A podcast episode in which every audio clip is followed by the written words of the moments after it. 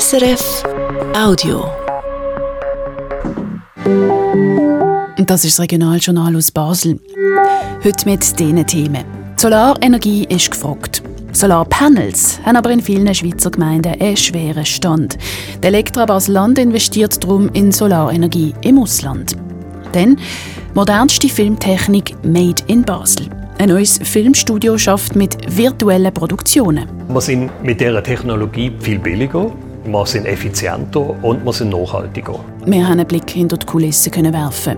Und was bringt es einem eigentlich, Gemeinderat zu sein? Wenn man will in der Politik stehen dann ist sicher die Gemeinde äh, ein guter Platz.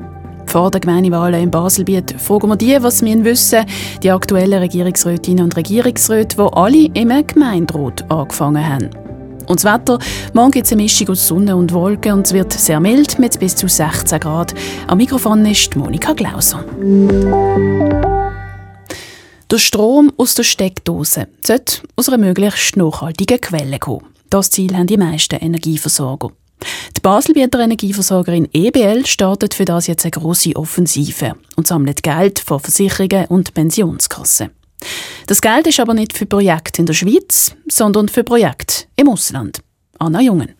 Die EBL will Solaranlagen in Deutschland bauen oder Windpark in Spanien. Um das zu finanzieren, hat die EBL jetzt einen Energiefonds lanciert, sagt der Tobias Andrist, der Geschäftsführer der EBL.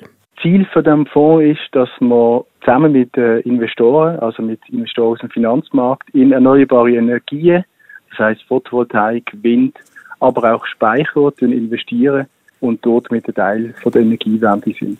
In einer ersten Finanzierungsrunde haben die Investoren schon 106 Millionen Franken zugesichert. Das Ziel der EBL ist aber, 250 bis 500 Millionen Euro für ihren Energiefonds zusammenzubekommen. Und mit dem Energiefonds wird die EBL jetzt also auch zu einer Vermögensverwalterin. Und das ist Neuland. Also wir sind der erste Energieversorger, der das macht, soweit ich weiß. Ich habe nicht alle abgefragt, aber mir ist kein bekannt, der das, wo das macht parallel. Die EBL investiert selber 50 Millionen Franken in den Fonds. Birgt das auch Risiken? Und ein Risiko in dem Sinn nicht wirklich, weil das, was wir machen, also in erneuerbare Energien investieren, das haben wir als EBL schon immer gemacht. Von dem her gesehen ist es ein ähnliches Risiko, was natürlich jetzt neu ist, wir müssen durch das, dass wir auch von der FINMA reguliert sind, das birgt natürlich neue Auflagen. Die FINMA ist die eidgenössische Finanzmarktaufsicht. Wir müssen neue Sachen auch können ähm, machen, die wir früher gar nicht haben müssen machen. Und von dem her ist es sicher ein bisschen ein Aufbaurisiko, bis man das alles im Griff hat. Wobei, so, so wie ich es einschätze, haben wir das eigentlich alles im Griff. Die Pläne der EBL sind gross. Sie will vor allem im Ausland in Energieinfrastruktur investieren. In Spanien, in Italien und besonders in Deutschland. Dass Schweizer Energieversorger vor allem im Ausland investieren, das sei eine grundsätzliche Tendenz, sagt der Lukas Brennreiter von der Schweizerischen Energiestiftung SES. E ja, das ist leider so, dass viele Energieversorger, die investieren in die Erneuerbaren, grosse Projekte nur im Ausland können realisieren oder fast nur im Ausland können realisieren, weil einfach in der Schweiz die Rahmenbedingungen, gerade was Bewilligungsprozess betrifft, einfach so unattraktiv sind und dass im Ausland die Investitionssicherheit einfach besser ist. Die Bewilligungsverfahren sind in der Schweiz teilweise kompliziert und es besteht immer die Gefahr, dass das Projekt am Ende noch an einer Gemeinsversammlung versenkt wird. Und so sind die besseren Rahmenbedingungen im Ausland auch für die EBL ein Grund, um dort zu investieren. Aber vor allem auch, weil man im Ausland die viel grösseren Projekte umsetzen können. Einfach, weil mehr Fläche zur Verfügung steht, so der Geschäftsführer Tobias Andrist von der EBL. In Deutschland haben wir jetzt ein Projekt, wo wir jetzt gerade um entwickeln sind, Photovoltaik 100 Megawatt. Das grösste Projekt, das die EBL in der Schweiz je gemacht hat, ist ungefähr ein Megawatt. Ein Megawatt. In der Schweiz sind Projektgrößen viel, viel kleiner als, als, als im Ausland halt auch. Und das, äh, das tut sich natürlich auch auf Kosten auswirken. Der Aufwand zum Projekt entwickeln, ob das 1 Megawatt ist oder 50 Megawatt, ist nicht sehr unterschiedlich. Die meisten Projekte der EBL zusammen mit Investoren sind jetzt noch in der Entwicklungsphase. Die einen Bauarbeiten für eine Photovoltaikanlage in Spanien haben aber schon angefangen und noch diesen Sommer ist der Baustart für andere Anlagen geplant. In Binnigen hat es gestern oben ein mutmaßliches Tötungsdelikt gegeben. Dabei ist eine Person ums Leben gekommen. Das teilt die Polizei mit. Sie hat in einer Liegenschaft am Altschwiler Weg zu Binnigen eine leblose Person aufgefunden und die Person noch nicht identifizieren eine andere Person, die ebenfalls vor Ort war, hat die Polizei festgenommen. Es handelt sich wahrscheinlich um den Täter oder die Täterin. Was genau passiert ist, weiss die Polizei noch nicht. Sie sucht jetzt Personen, die etwas beobachtet haben. Bei der Vereidigung der Schweizer Garde im Vatikan ist das Baselbiet dieses Jahr der Gastkanton. Der Kanton steuert darum gut 110.000 Franken ans Vereidigungsfest bei, 80.000 Franken aus der eigenen Kasse, 30.000 aus dem Swisslos-Fonds. Auch von der römisch-katholischen Kirche Basel-Land gibt es Geld. Sie zahlt 90.000 Franken ans Fest.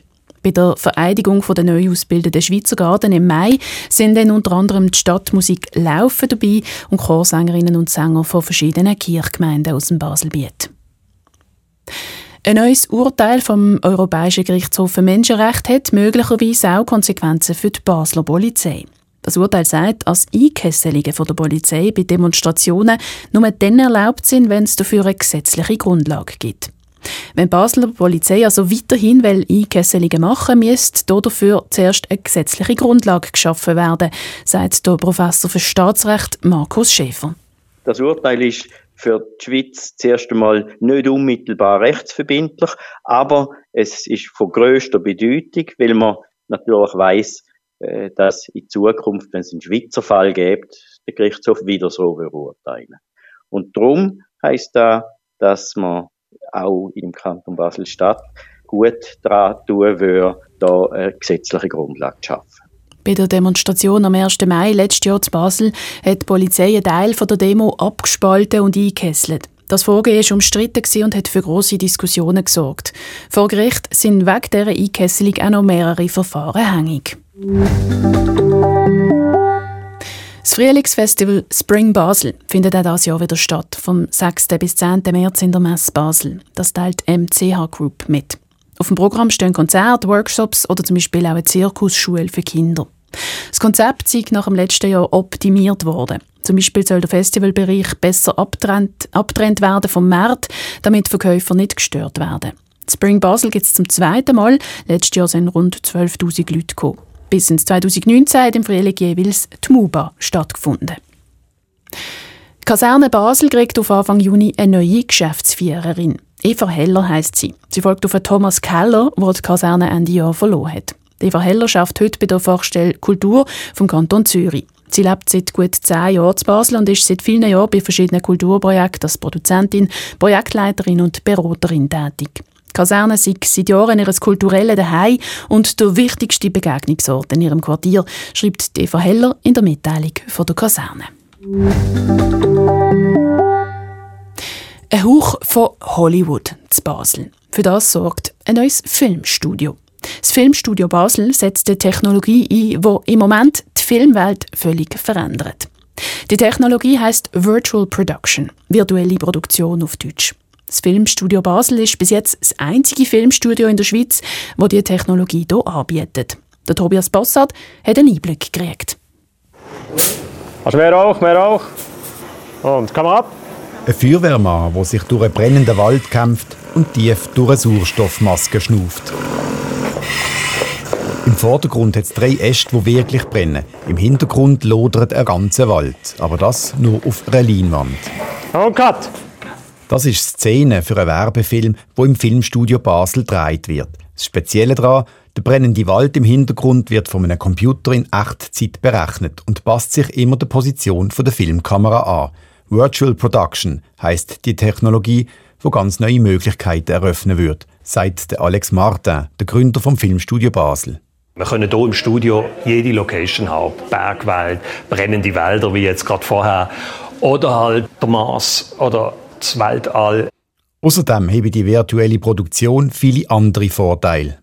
Wir sind mit dieser Technologie viel billiger, wir sind effizienter und wir sind nachhaltiger. Wir reisen nicht mehr in der ganzen Weltgeschichte umeinander, sondern wir holen die Location ins Studio. Das sorgt dafür, dass man 80 Prozent vom CO2-Ausstoß von einer durchschnittlichen Filmproduktion einsparen kann.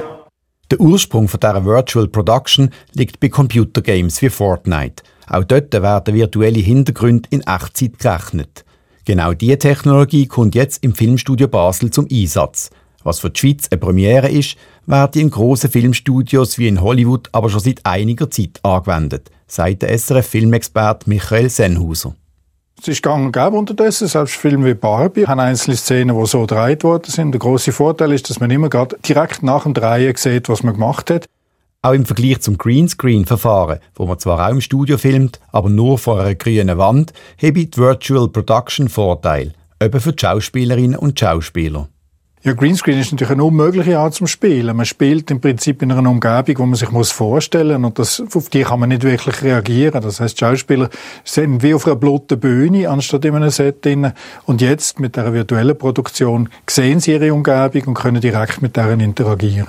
Das bestätigt auch der Schauspieler im Filmstudio Basel, wo im Werbefilm der Feuerwehrmann mit der Maske spielt ja, sicher am Anfang ein bisschen skeptisch gegenüber dem Ganzen, aber äh, wenn man einmal drin ist, fühlt es sich, fühlt sich relativ gut und real an und auch relativ einfach zum, zum Reinkommen, ja. Das Filmstudio Basel ist im Keller von einem prominenten Ort untergebracht, im ehemaligen UBS-Gebäude beim Hammering Man am Aschenplatz. Letztes Jahr hat es den Betrieb aufgenommen und es ist bereits ein Kinofilm abgedreht worden, sagt der Gründer und Geschäftsführer Alex Martin. Also hier haben wir jetzt den Kinofilm von Thomas Imbach gedreht, Lili. Jetzt kommen nächste Produktionen. Also das Ziel ist, dass man hier so äh, vier bis fünf Spielfilme produziert pro Jahr in diesem Studio und nebenbei auch noch Werbefilme und Workshops. Aufwendige Produktionen wie in Hollywood wird es allerdings nicht geben. Für das ist das Studio zu klein. Und doch hoffte Alex Martin, der selber Film produziert, dass dank seinem Studio mit der neuen Virtual Production Technologie die Basler Filmszene an Bedeutung gewinnt. Weil jetzt kommen auch ausländische Filmteams mit ihren Projekten nach Basel, die vorher gar nicht nach Basel gekommen wären, weil es jetzt das, die Dienstleistung hier gibt. Und das bringt natürlich Arbeit auch in die ganze Branche. Also das Filmstudio als Hebel für die ganze Branche sagt der Gründer und Geschäftsführer vom Filmstudio Basel, der Alex Martin, im Beitrag von Tobias Bossard. Und falls Sie jetzt noch wissen wie es denn aussieht in diesem Filmstudio, dann schalten Sie doch heute oben 10 vor 10 ein auf SRF 1. Gemeinderätin oder Gemeinderat gesucht. Das heisst am 3. März in Baselbiet. Diesen Wahlen widmen wir uns in einer Serie diese Woche. Als Gemeinderat haben alle fünf aktuellen Mitglieder der Baselbieter Regierung mal angefangen, bevor sie dann von dort in die kantonale Regierung gewählt worden sind. Wie hat die Arbeit im Gemeinderat sie vorbereitet auf die Arbeit in der kantonalen Regierung? Über das hat der Patrick Jünzle mit allen fünf Regierungsrätinnen und Regierungsräten geredet. Im Moment besteht die Baselbieter Regierung aus lauter ehemaligen Gemeinderätinnen und Gemeinderäten. Das ist nicht immer so gewesen. Wo der Isaac Gräber, heutiger Baudirektor vom Kanton, vor 13 Jahren in die Regierung kam, da war er der einzige ehemalige Gemeinderat. Er sagt, für ihn sei es gut gewesen, dass er zuerst Erfahrungen sammeln im Gemeinderat von Sissach. Ich bin ganz sicher davon überzeugt, ähm, dass es einem hilft. Ist eine Stufe unter, aber es ist auch eine Exekutive mit einer ähnlichen Rolle, einfach in einem kleineren Rahmen, nämlich dem von der Gemeinde, aber die Aufgaben sind in vielerlei Hinsicht ähnlich, von dem Charakter, von der Natur her und auch vom Zusammenarbeiten, wenn man halt in einem Gremium, einem Exekutivgremium zusammen schafft. Das kann man schon sehr gut lernen dort und äh, hilft einem auch bei der Regierungsarbeit. Das sieht Sicherheitsdirektorin Katrin Schweizer, ehemalige Gemeinderätin von Muttens, ganz ähnlich. Sie hat im Gemeinderat vor allem gelernt, was es brauche, wenn man regieren will. Ich glaube, die Arbeit als Gemeinderätin, also in der Exekutive, ist halt anders wie im Parlament. Da geht es viel mehr darum, dass man Lösungen zum Durchbruch verhilft, dass man vorwärts kommt, dass man etwas realisieren kann.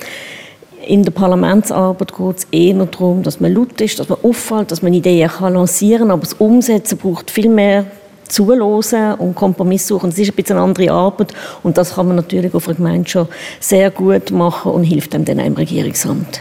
Der Gemeinderat als Kaderschmiede für künftige Regierungsräte, das hat durchaus etwas, sagt der Finanzdirektor Anton Lauber, ehemaliger Gemeindepräsident von Allschwil. In einer Gemeinde können wir Politik von der Pike auf lernen. Ich habe es eine sehr tolle Erfahrung gefunden, dass ich Gemeinderat und am Schluss Gemeindepräsident sein Ich finde, es ist gut, wenn man so die politischen Ebenen oder auch die Staatsebene ein bisschen durchschritten hat, also kommunal, kantonal und dann vielleicht den Bund rauf. Äh, ich denke auch, wenn man will in der Politik steht, dann ist sicher die Gemeinde äh, ein guter Platz, äh, um mal können starten und die ersten politischen Schritte machen. Also insofern kann ich alle nur ermuntern und ermutigen, Kommunale sich in der Politik zu engagieren. Eins hört man bei allen Regierungsräten raus. Sie sagen, die Gemeinden seien ein guter Ort, um herauszufinden, ob einem die Politik liegt. Wenn man sich in einem Gemeinderat gut zurechtfindet, dann traue man sich später vielleicht auch ein höheres politisches Amt im Kanton zu, sagt Bildungsdirektorin Monika Geschwind, ehemalige Gemeindepräsidentin von Hölsten. Die Arbeit im Gemeinderat ist natürlich sehr interessant. Man muss sich reinknüllen, man kommt auch Aufgabengebiete an, die man gar nicht kennt, wo man, wo man sich wirklich muss einschaffen muss. Und das ist natürlich eine sehr gute Ausgangslage. Und noch einen Vorteil hat es, wenn eine Regierungsrätin oder ein Regierungsrat vorher im Gemeinderat war. Sie oder er kennt die Bedürfnisse der Gemeinden. Früher war im Baselbiet das Verhältnis zwischen Gemeinden und Kanton nicht immer gut. Gewesen. Man hat zum Beispiel gestritten über die Pflegefinanzierung in den Alters- und Pflegeheimen. Heute dunkt ist das Verhältnis besser als auch schon. Vielleicht eben, weil die ehemaligen Gemeinderäte in der Regierung ein Gespür haben für die Bedürfnisse der Gemeinden. Der Tommy Jourdan, Gesundheitsdirektor und ehemaliger Gemeinderat von Muttens, also ich für mich habe schon den Anspruch, dass die Erfahrung, die ich als Gemeinderat gemacht habe, dass die mich auch prägen tut als Regierungsrat. Und dazu gehört eben auch die Situation, wo die Gemeinden sich drinnen befinden. Und ich bin ein grosser Freund vom Föderalismus und insofern sind mir eigentlich auch starke und auch ähm, engagierte Gemeinden sehr, sehr wichtig und das möge auch mein Handeln als Regierungsrat prägen. Und wenn das auch bei den anderen Regierungsrätinnen und Regierungsräten so ist, dann ist das vermutlich ein Gewinn für die Gemeinden und den Kanton. Der Patrick Jünsle berichtet. Und morgen schauen wir dann in die grösste Gemeinde von Baselbiet, auf Allschwil. Dort ist die Situation im Gemeinderat in den letzten Monaten nicht einfach gewesen. Es gibt Streit. Was ist los zu Allschwil? Dem gehen wir morgen nach. Falls Sie sich aber mehr fürs Oberbaselbiet interessieren, dann kann ich Ihnen den Podcast empfehlen von den Sendungen von gestern und von vorgestern. Dort sind wir nämlich in Kilchberg und in Waldenburg. Gewesen. Und das Wetter von morgen, das hat der Jörg Zock. In der Nacht lockern die Wolken wieder auf und es wird zum Teil klar. Am Rhein gehen die Temperaturen auf etwa 5 Grad zurück. Im Laufental kühlt es gegen 2 Grad ab. Morgen wechseln sich dann sonnige und bewölkte Phasen ab. Dazu wird am Nachmittag für Mitte Februar ausgesprochen mild. Die Höchstwerte liegen zwischen 14 Grad auf den Hügeln vom Oberbaselbiet und 16 Grad in der Stadt Basel. Um Freitag gibt es zuerst noch ein paar sonnige Abschnitte und es wird bis 14 Grad mild. Dann am Nachmittag werden die Wolken vom Sundgau her immer dichter und gegen Abend kommt Regen auf. Und jetzt geht es dann hier weiter mit dem Echo der Zeit. Ich verabschiede mich aus dem Radiostudio Basel. Für diese Sendung verantwortlich war der Patrick Hienzle. Mein Name Monika Glauser. Schönen Abend. Das war ein Podcast von SRF.